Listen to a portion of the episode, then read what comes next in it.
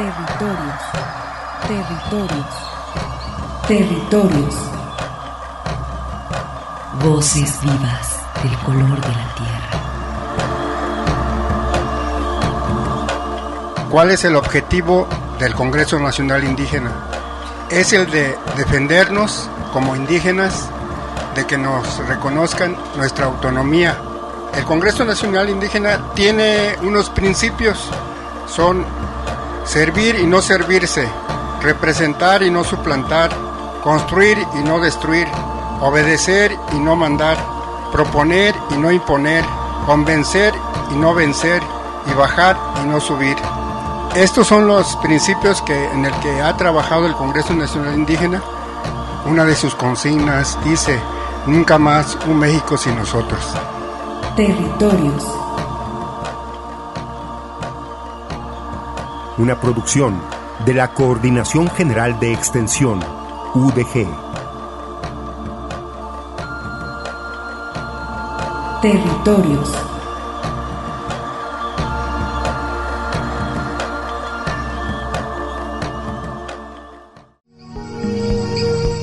COVID-19 kuya kwe sa mia chindion mu hana o kanya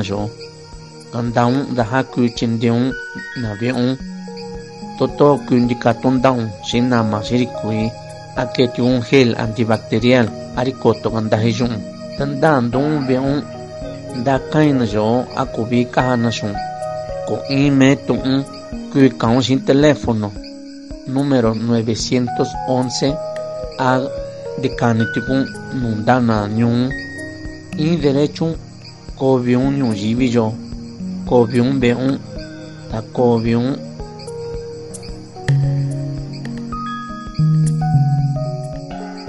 La COVID-19 es una enfermedad que se puede prevenir. Cuídate y mantén a salvo a tu familia. Lávate las manos constantemente con agua y jabón. Usa gel antibacterial y cubrebocas. Si sufres violencia, no estás sola. Te acompañamos. Llama al 911 y acércate a tu comunidad. Tienes derecho a una vida libre de violencia en tu hogar y en la ciudad. ONU, Mujeres, Universidad de Guadalajara.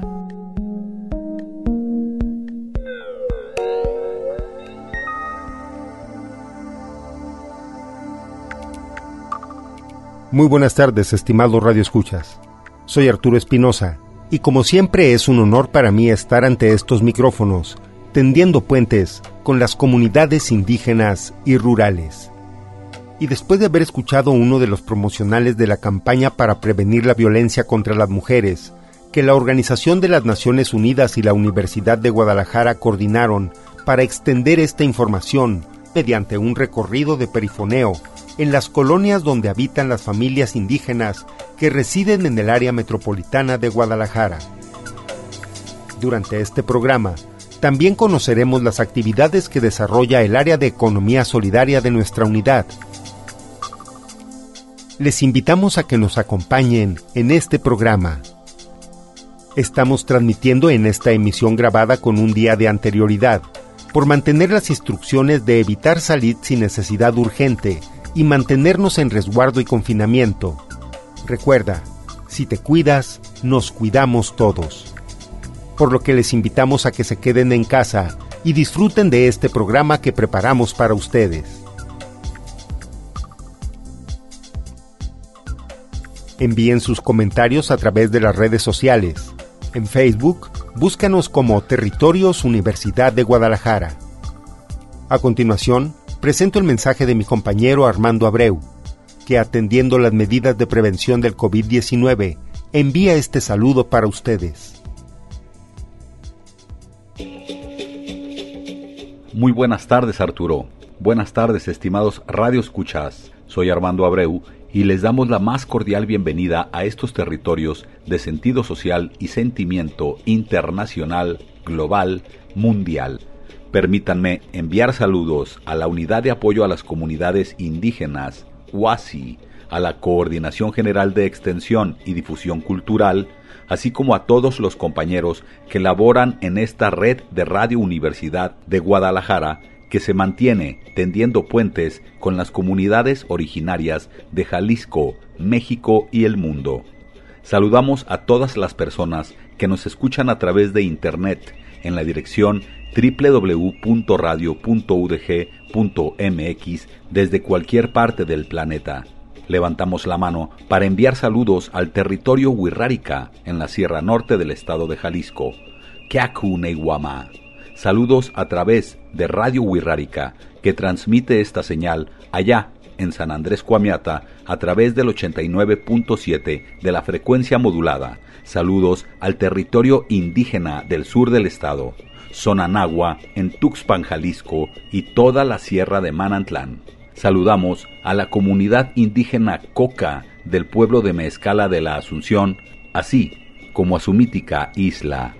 Saludamos a los pueblos originarios migrantes que viven en la zona metropolitana de Guadalajara y en el estado de Jalisco, a las organizaciones, instituciones y colectivos que trabajan, piensan y luchan en la reivindicación de los derechos sociales, culturales y lingüísticos de los pueblos originarios. A todos ustedes, gracias por estar aquí. Bien Arturo, continuamos con el programa.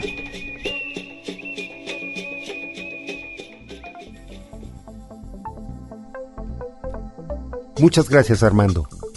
Desde esta emisora, saludamos a nuestras estaciones hermanas de Red Radio Universidad de Guadalajara, especialmente a quien nos escucha en Lagos de Moreno, al pueblo chichimeca de las localidades de Buenavista, Moya y San Juan Bautista de la Laguna.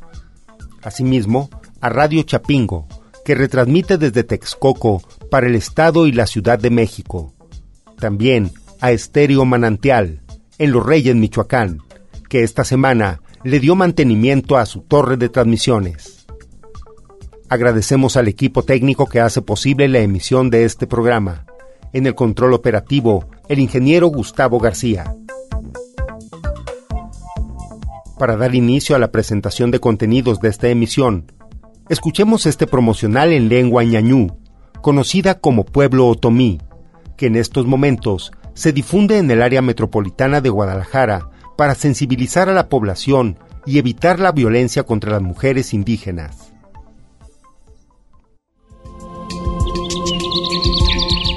Ar COVID-19 kaphenin jovia tum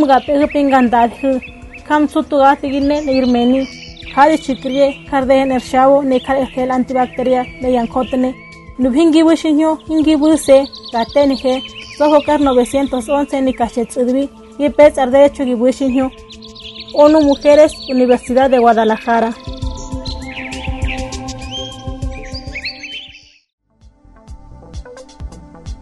Agradecemos a la señora Juana Facundo, así como a todo el equipo de traducción de los mensajes. Hace un par de semanas, arrancó formalmente la campaña para prevenir la violencia contra las mujeres indígenas en la zona metropolitana de Guadalajara y tuvimos la oportunidad de entrevistar a la señora Juana Facundo, quien nos comparte el gusto de haber participado como traductora. Mi nombre es Juana Facundo Rodríguez, soy ñaño de la cultura otomí y pues haber participado en esta traducción para mi comunidad indígena ñaño, este pues fue una experiencia este nueva este, ya venía yo a, este, traduciendo algunas este, información, pero para trabajar para ONU Mujeres pues fue una experiencia única. Eh, no creí yo que mi voz trascendiera más, sino yo pensé que nada más aquí en la zona metropolitana de Guadalajara, pero me estoy dando cuenta que que no, mis perspectivas pues llegaron a más y no no en lo que yo creía nada más.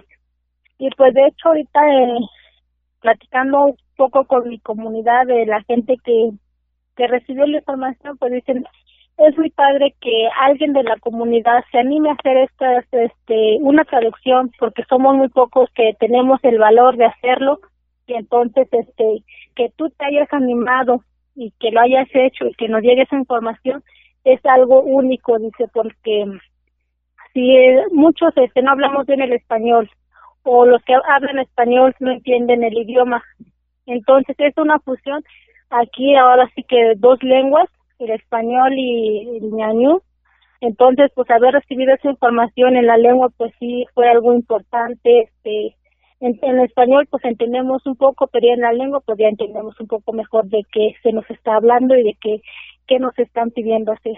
Que también el resto del público conozca que en la ciudad hay muchas lenguas originarias que quizás no conocemos. Sí, de hecho sí, también esa es uno de los propósitos de que pues este ahora sí muchos nada más conocemos el español, pero no nos volteamos a ver que alrededor de nosotros hay mucha multiculturalidad, muchas lenguas, muchas culturas que estamos recibiendo aquí en la zona metropolitana.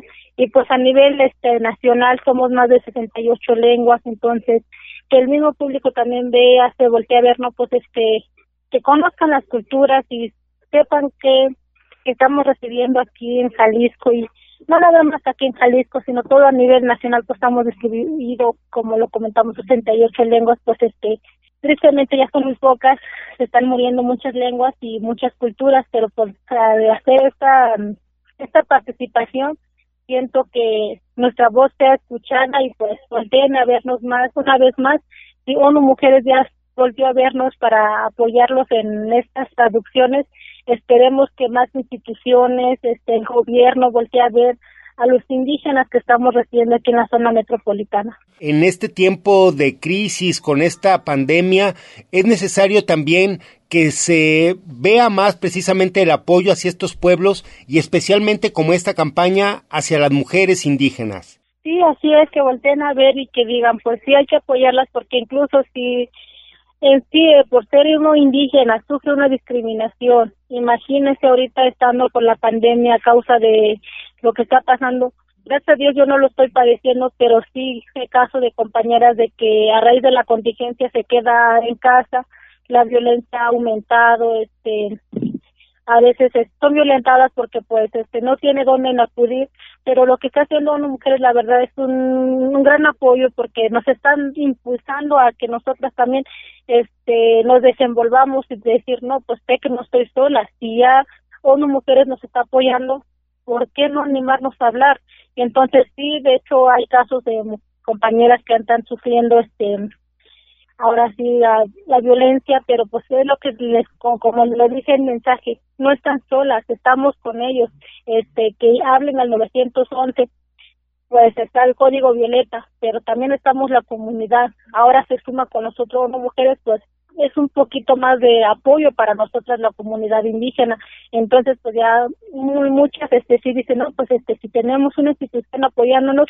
ahora con más razón debo alzar la voz y poco a poco es, esto se, irá dando este a, a ver porque pues el resultado se va a ir ahorita la campaña fue hasta este ahorita en este tiempo pero si se sigue este más en, que se le da seguimiento pues yo pienso que la misma mujer también va a decir no pues yo también este sé que tengo apoyo y tengo que hacer la voz y sé que va a pasar Ahí está la invitación, eh, pues todos reconozcamos el trabajo de las mujeres, su aporte, que nuestra sociedad tenga un margen de respeto para todos sus integrantes.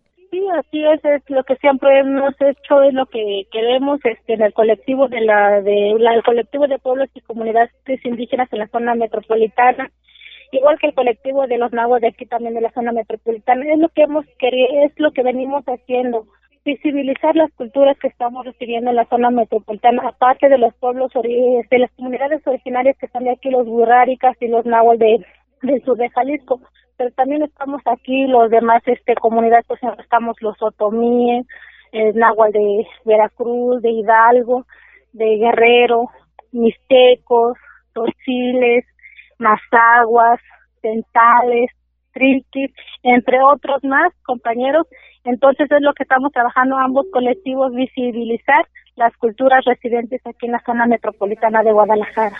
Doña Juana Facundo, le agradezco mucho su participación y vamos a estar en contacto nuevamente. Pues sí, aquí estamos, este, lo reitero, estamos aquí para apoyar más que nada, ya, ya no es por uno mismo, ya es por la comunidad, no seguir sufriendo la misma discriminación y pues eso es lo que queremos que, que la sociedad voltee a ver que aquí estamos, este, Aquí estamos como la sociedad, tanto como los gobiernos e instituciones correspondientes a las comunidades indígenas, voltean porque sabemos que los gobiernos saben que tienen comunidades indígenas, pero no lo reconocen, tristemente no nos reconocen que aquí estamos.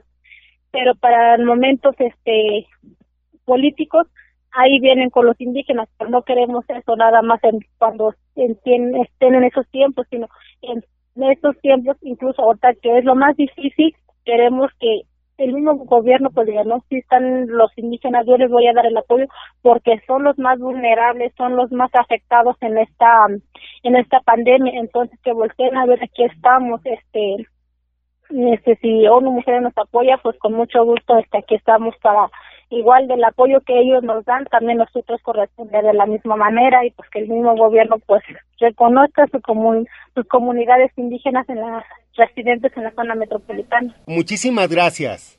No, pues gracias a ustedes por este tomarme en cuenta y tenerme presente y pues cuando gusten aquí estoy.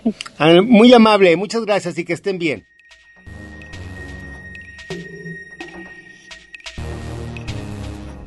Para darnos a conocer los alcances territoriales de la campaña ONU Mujeres. Desde el área de salud intercultural de la UASI, Gabriela Juárez nos explica la cobertura de colonias y barrios en que se difundió esta información.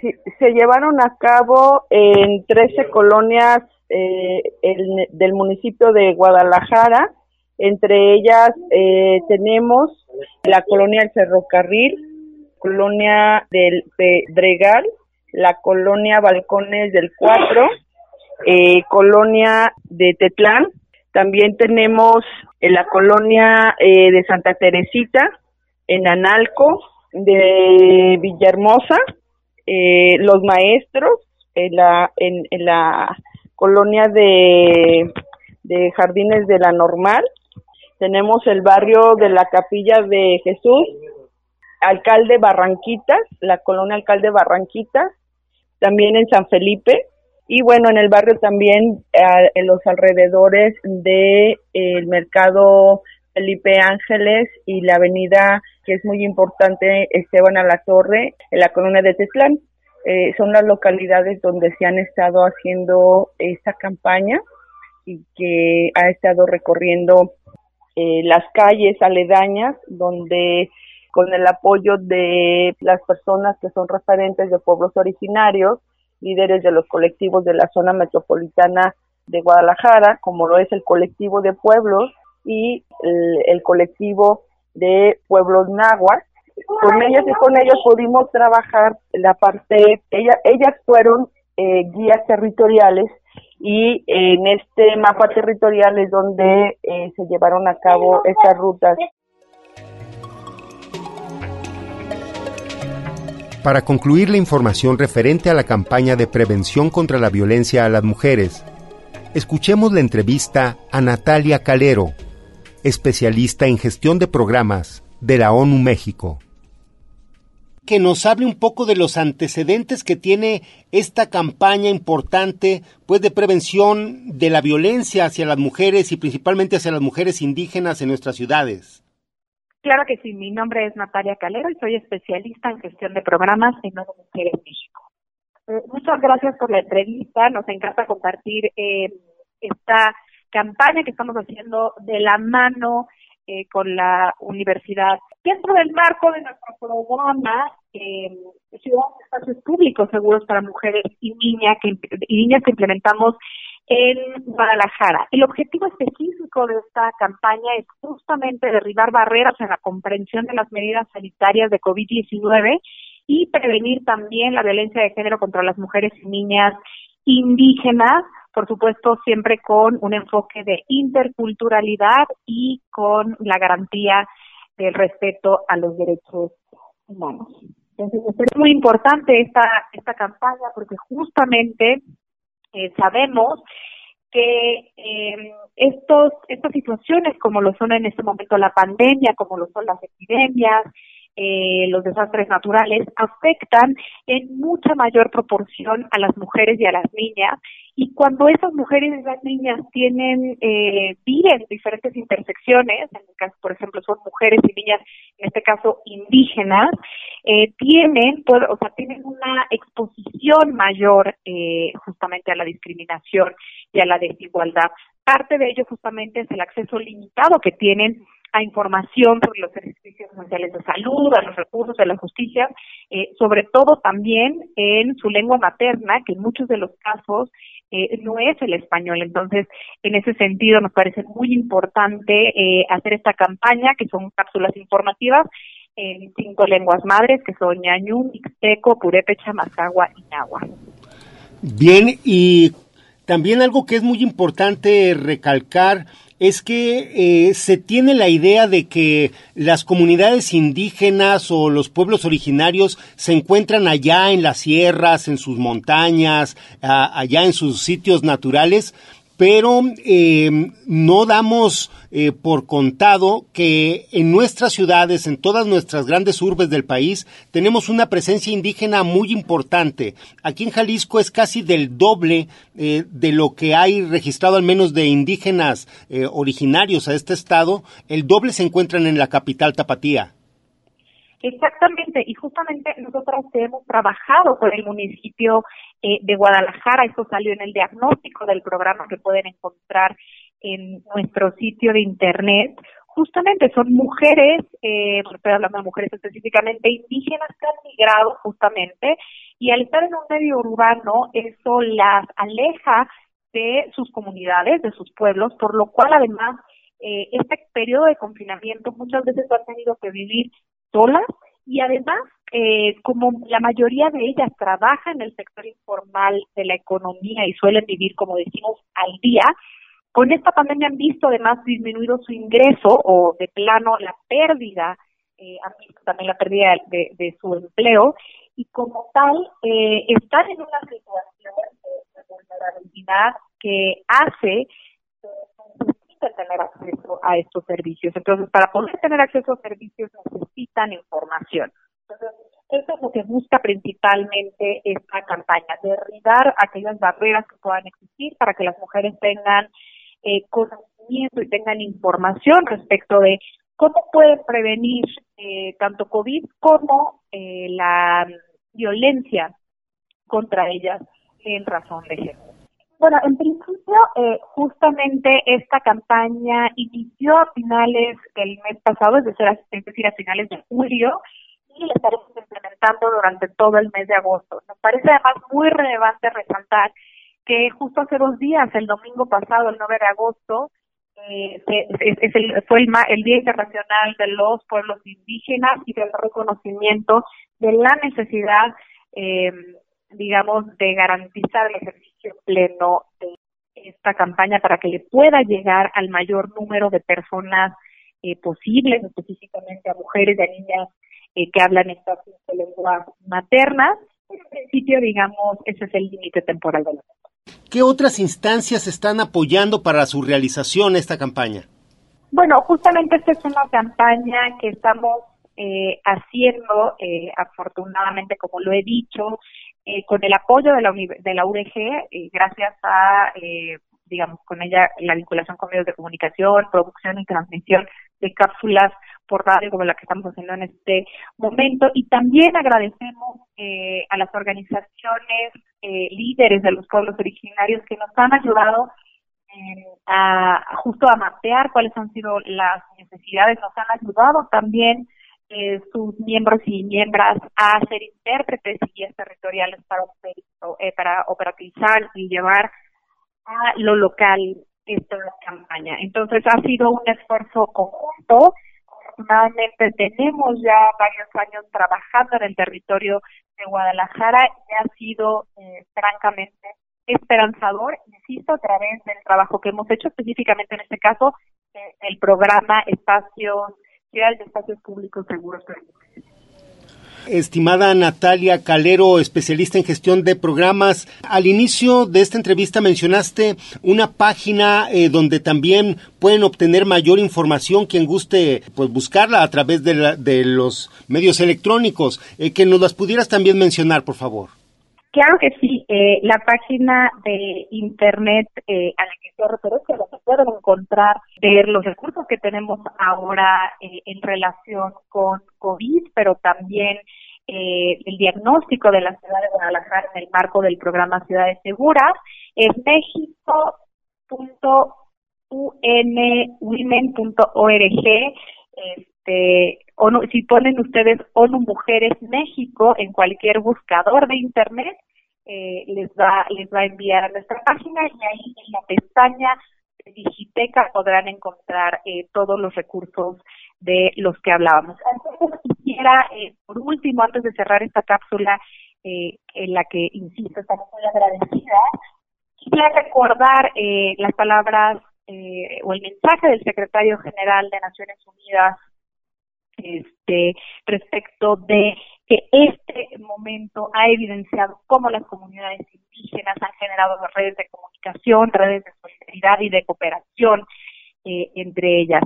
Pongamos atención a cuáles son las experiencias exitosas que tenemos eh, de esto para poder mantener tanto la seguridad alimentaria como el acceso a la atención eh, de la salud y además resaltar siempre que parte indispensable es y sobre todo ahora no solo para la atención de la pandemia, y en este caso también estamos hablando de la violencia contra las mujeres eh, y las niñas, sino cómo vamos a reconstruir una respuesta a largo plazo, eh, debe necesariamente de consultársele eh, a las y los integrantes de los, de los pueblos indígenas. Le agradezco muchísimo su participación, así como su disponibilidad. Muchas gracias. Al contrario, muchísimas gracias. Hasta luego. Tlanciacaya mitzixpano, tojuanti timitzpaleuise, xitenohnotza, chiknawi, se, iguan ximonichkawi ika mochampoyowa, tamo neki kuali tiitztos iguan axaka mitzixpanotías. ONU Mujeres, Universidad de Guadalajara.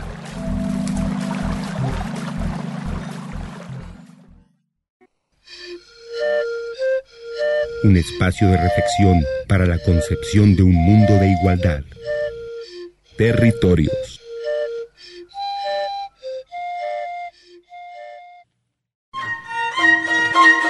Territorios. Coincidencias de identidad milenaria. Continuamos.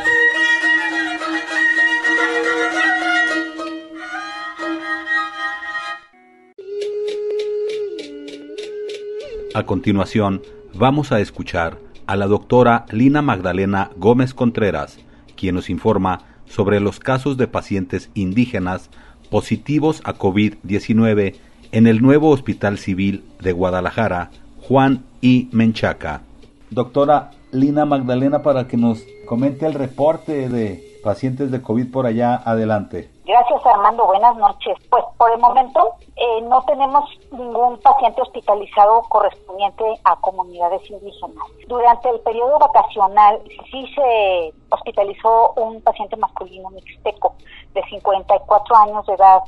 Desafortunadamente traía una diabetes descontrolada con niveles de glucosa, de azúcar muy elevados, con desapego al tratamiento, y eso complicó su situación y lamentablemente este pacientito falleció, falleció a finales de, julio aproximadamente. Sí, duró 15 días hospitalizado, eso pues ya fue hace tiempo, fue durante el periodo vacacional. Por el momento, a partir de, de ese deceso, no nos han sido reportados ningún caso de pacientes de comunidades indígenas en lo que respecta al Hospital Civil Nuevo Juan y Menchaca. Estamos al pendiente de, que nos lo reporten para pues darle seguimiento, orientación y estar en disposición de apoyar cualquier cosa.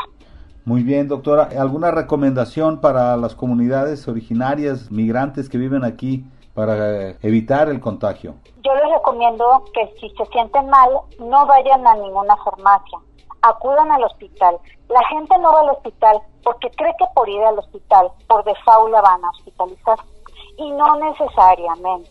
La gente cree que el hospital como que quiere hospitalizar a todo el mundo. Y por eso no van a los hospitales y se toman remedios eh, que difunden en las redes sociales.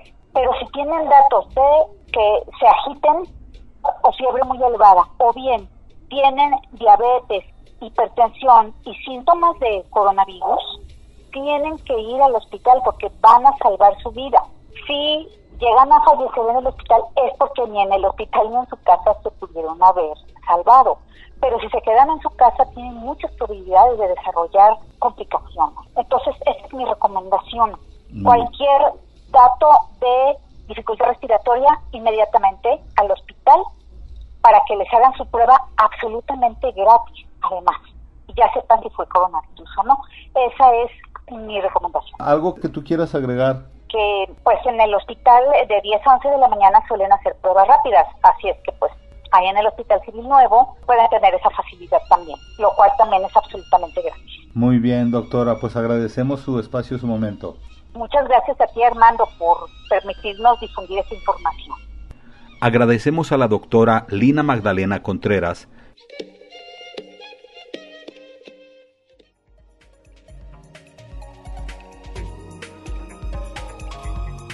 Ahora, Armando Abreu nos da a conocer las diferentes actividades que se desarrollan en el programa de Economía Solidaria de la UASI.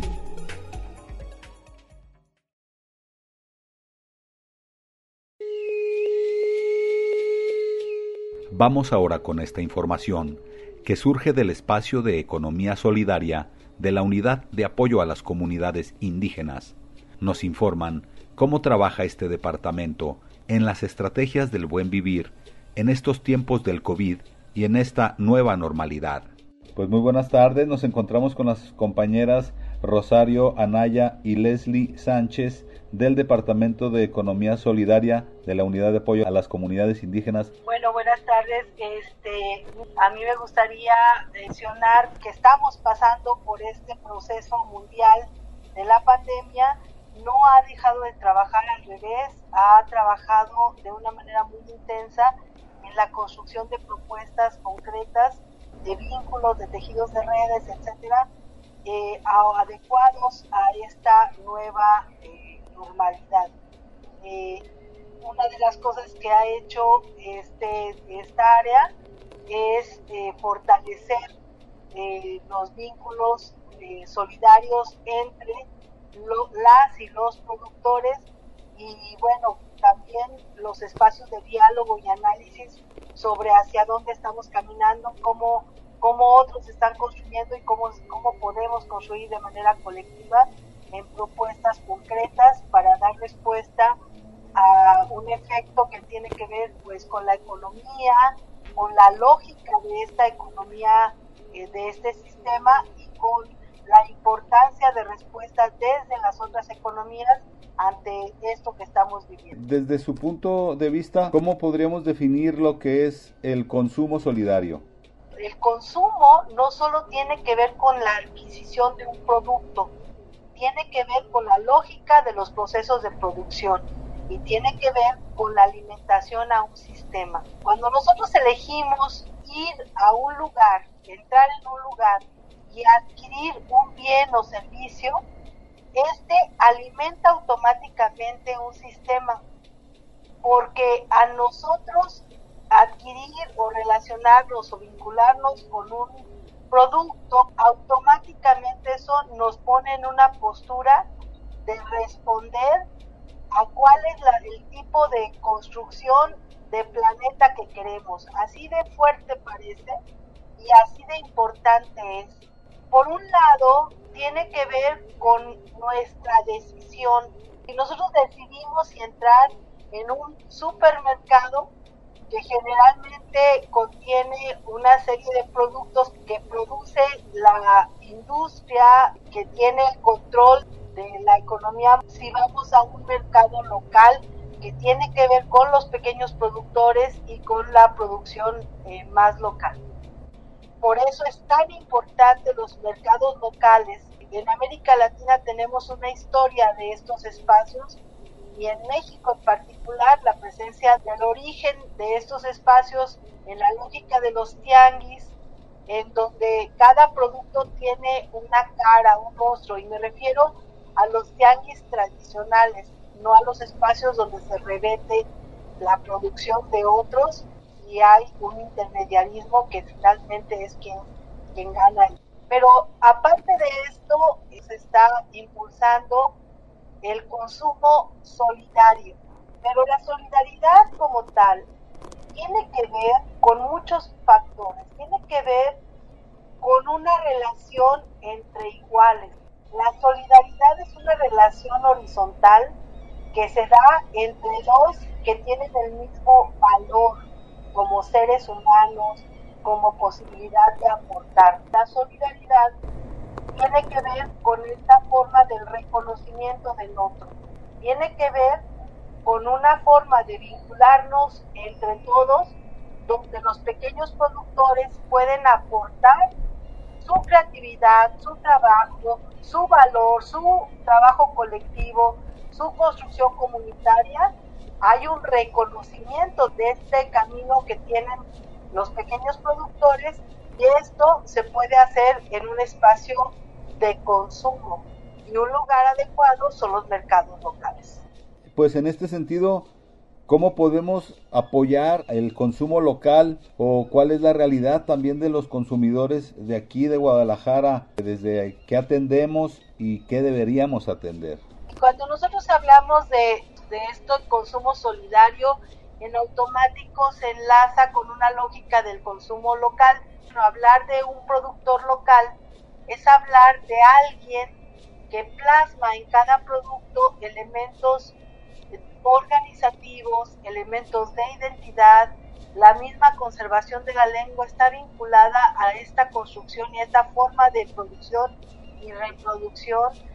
Habla de la diversidad tanto biológica como cultural que existe en un, en un territorio.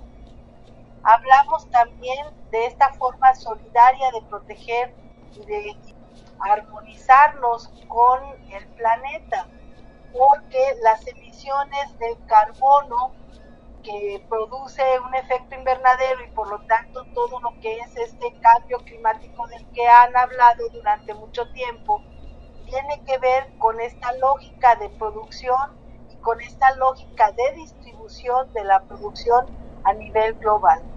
Entonces, hablar del consumo local definitivamente es hablar de la conservación biocultural. Entonces, yo creo que esta reflexión sí es este, muy necesaria con relación a qué queremos.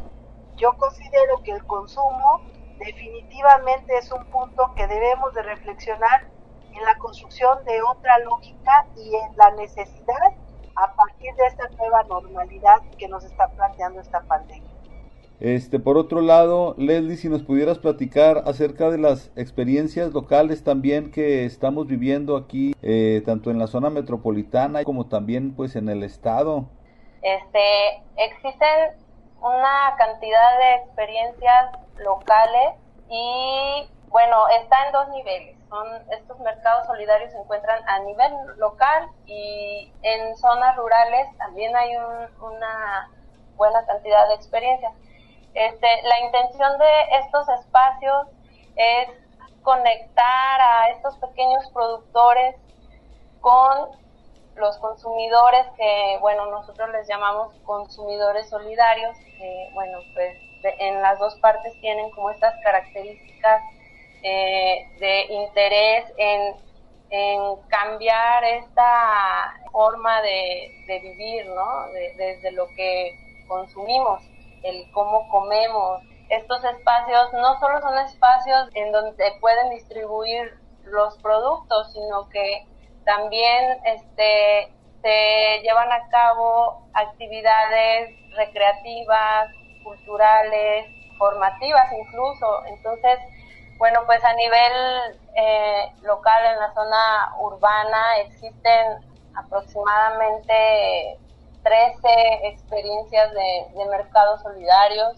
Algunos todavía están, como el, el corredor cultural expiatorio, que se incluso acaba de reanudar sus actividades. Y bueno, desde el proyecto de economía solidaria en la unidad de apoyo a comunidades indígenas hemos estado acompañando una serie de procesos, entre ellos surge uno con el que estamos muy activamente, bueno, se llama Comupac, que es la comunidad multicultural de productores artesanos de Jalisco, en el cual ellos llevan a cabo todo un proceso de organización colectiva en donde vierten sus saberes, sus conocimientos en conjunto con toda esta identidad cultural que los, que los caracteriza y, todo esto lo vierten en una diversidad amplia de, productos que distribuyen en, estos diferentes espacios este, que existen en tanto en la zona urbana como en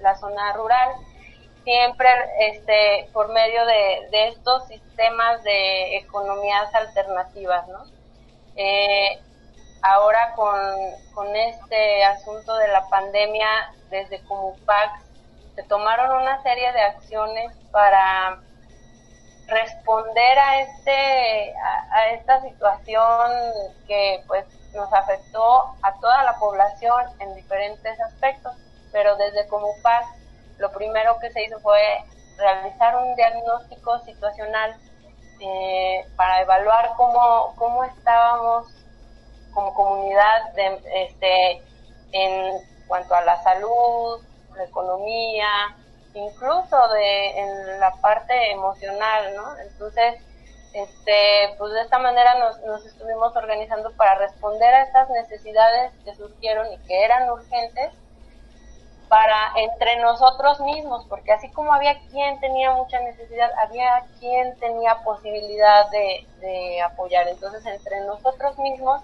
y, de esta manera este, respondimos a estas necesidades urgentes. Además, recurriendo a estas nuevas plataformas, a los medios virtuales, como respuesta también a esta falta de espacios que cerraron a causa de la pandemia, para buscar estas alternativas y que los productores y artesanos de Comupac pudieran este, distribuir su, producción y obtener ingresos. Estamos trabajando todavía en, en estos espacios, muchos estábamos ah, por ahí un poco desconectados de estos medios virtuales, pero bueno, estamos este, avanzando, aprovechando pues, el momento, pues el comercial para que entren a, la página de Facebook de esta comunidad de Comupax, este, aparece como Comupax con C mayúscula, las demás minúsculas. Ahí podrán encontrar los productos de todas estas personas que integramos la comunidad. Y bueno, este, lo que siguió fue también como respuesta a esta situación crítica económica, una propuesta de generar una marca colectiva. Con todo esto, pues hemos eh, tratado de estar bien, vivir lo mejor que podemos eh, a través de estas economías alternativas. Y bueno, pues también está eh, la cooperativa de mujeres nahuas eh, en la comunidad de Cusalapa, en el municipio de Cuautitlán de García Barragán, eh, en donde estas mujeres, este, su producción principal es el café, pero bueno, ya ahorita ya tienen una diversidad muy amplia de productos. Y bueno, ahorita por cuestión de, de operativa de la pandemia, eh, tanto el Festival de, de la Tierra como algunos otros espacios mencionados se vieron suspendidos. Lo que invitamos a la audiencia pues es a que ingresen a estos a estas plataformas, entren al Facebook de Comupac con C mayúscula o al Facebook de CONACES, que es la red a la que pertenecemos a nivel nacional. En, en estos espacios se va a estar difundiendo además de también del Facebook de la Unidad de Apoyo a Comunidades Indígenas, donde también vamos a estar este, compartiendo todo nuestro proceso. Muchas gracias, Muchas gracias por, este espacio y por permitirnos compartir, bueno, es la importancia de, de esto, de este tipo de consumo, pero además hablar de experiencias concretas donde se puede realizar. A veces pensamos que esto lo hace un grupito de gente, esto ya lo hace muchísima gente, miles de gentes en nuestro país y es una, una lógica de construcción de otra forma de construcción y reconstrucción de la vida y a partir de espacios concretos y que mucha gente está impulsando ya en nuestro país y en el mundo. Pues muchas gracias compañeras. Agradeciendo a la bióloga Rosario Anaya y a la licenciada Leslie Sánchez A continuación, el compañero Michel Pérez nos presenta el informativo intercultural Tucari. Búscalo en su dirección electrónica tucari.udg.mx. Tucari, Comunicación Intercultural, informa. La pandemia del COVID-19 es una muestra de la crisis civilizatoria en la que nos encontramos inmersos como humanidad. Ante ese escenario, los pueblos indígenas de México recurren a lo ya caminado para asegurar la existencia de sus comunidades, es decir, la organización colectiva. A continuación, una crónica del proceso organizativo de los soques urbanos originarios de Chapultenango, Chiapas, y que actualmente residen en la zona metropolitana de Guadalajara.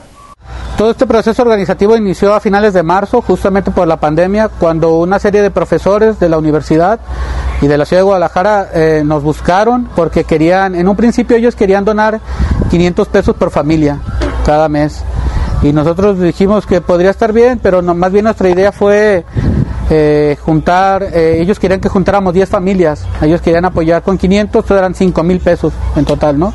Entonces nosotros lo que les propusimos es que de esos 5 mil pesos mejor nos dieran la oportunidad de comprar granos, arroz, frijol, azúcar, avena, o sea, cosas de productos de primera necesidad y eso generó que pudiéramos eh, apoyar a 25 familias.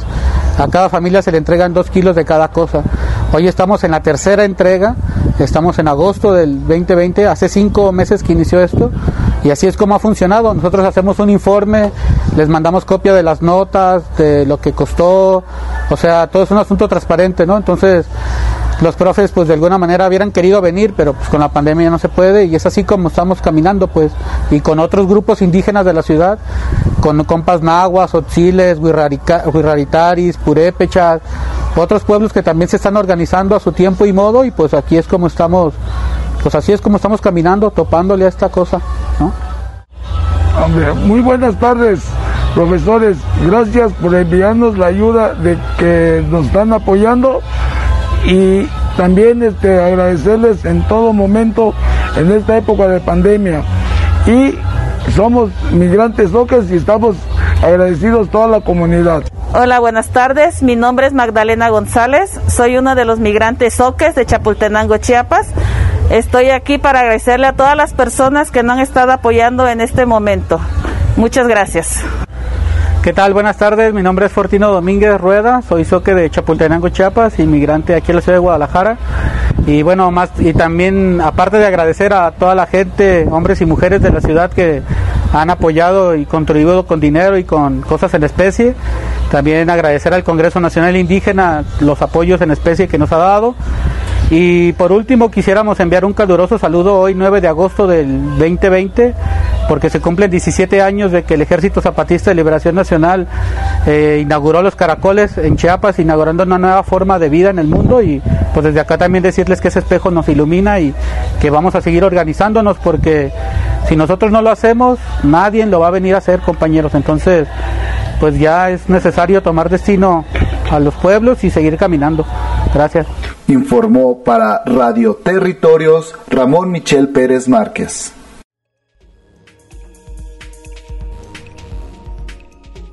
Para finalizar esta emisión, de la red de comunicadores Boca de Polen, el compañero Vladimir Contreras entrevistó a Rosa María Licea, subdirectora de Servicios Educativos del Museo Nacional de los Ferrocarriles Mexicanos, quien nos invita al cuarto encuentro de productores de radio para las infancias de América Latina y el Caribe.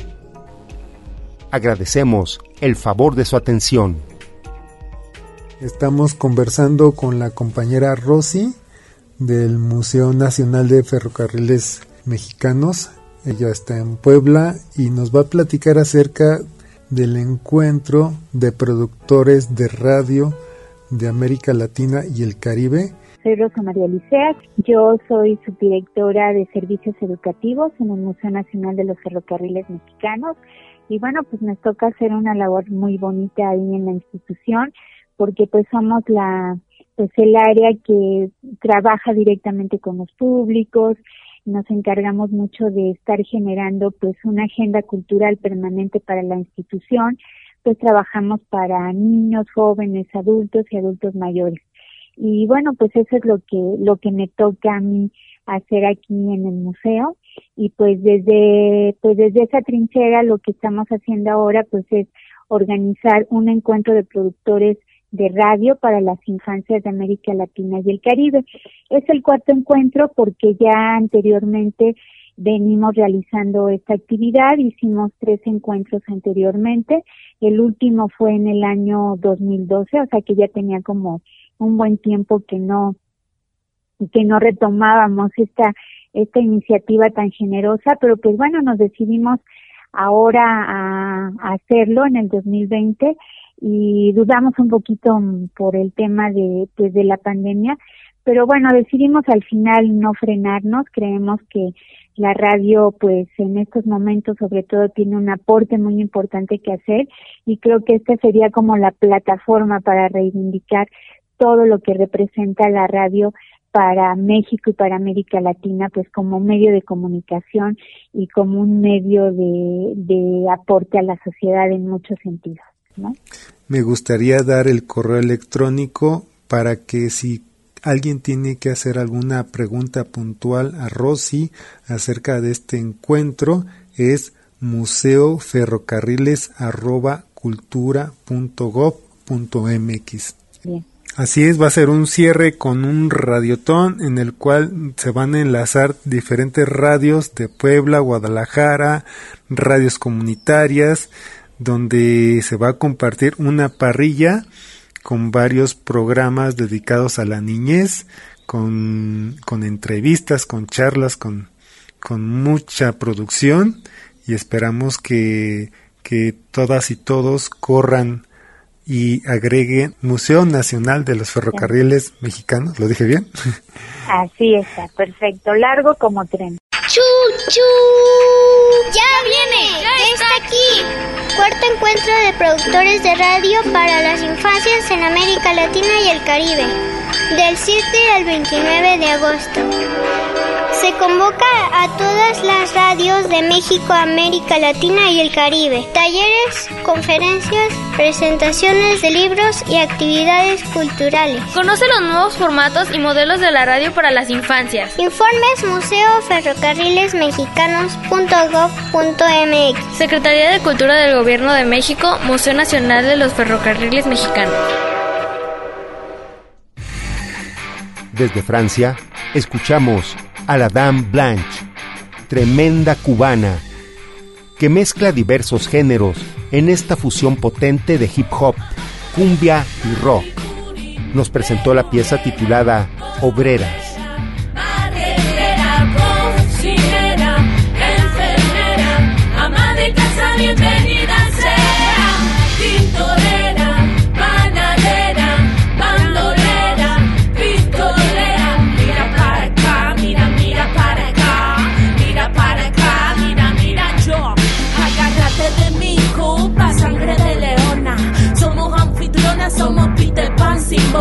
Somos remolonas agresivas comelonas.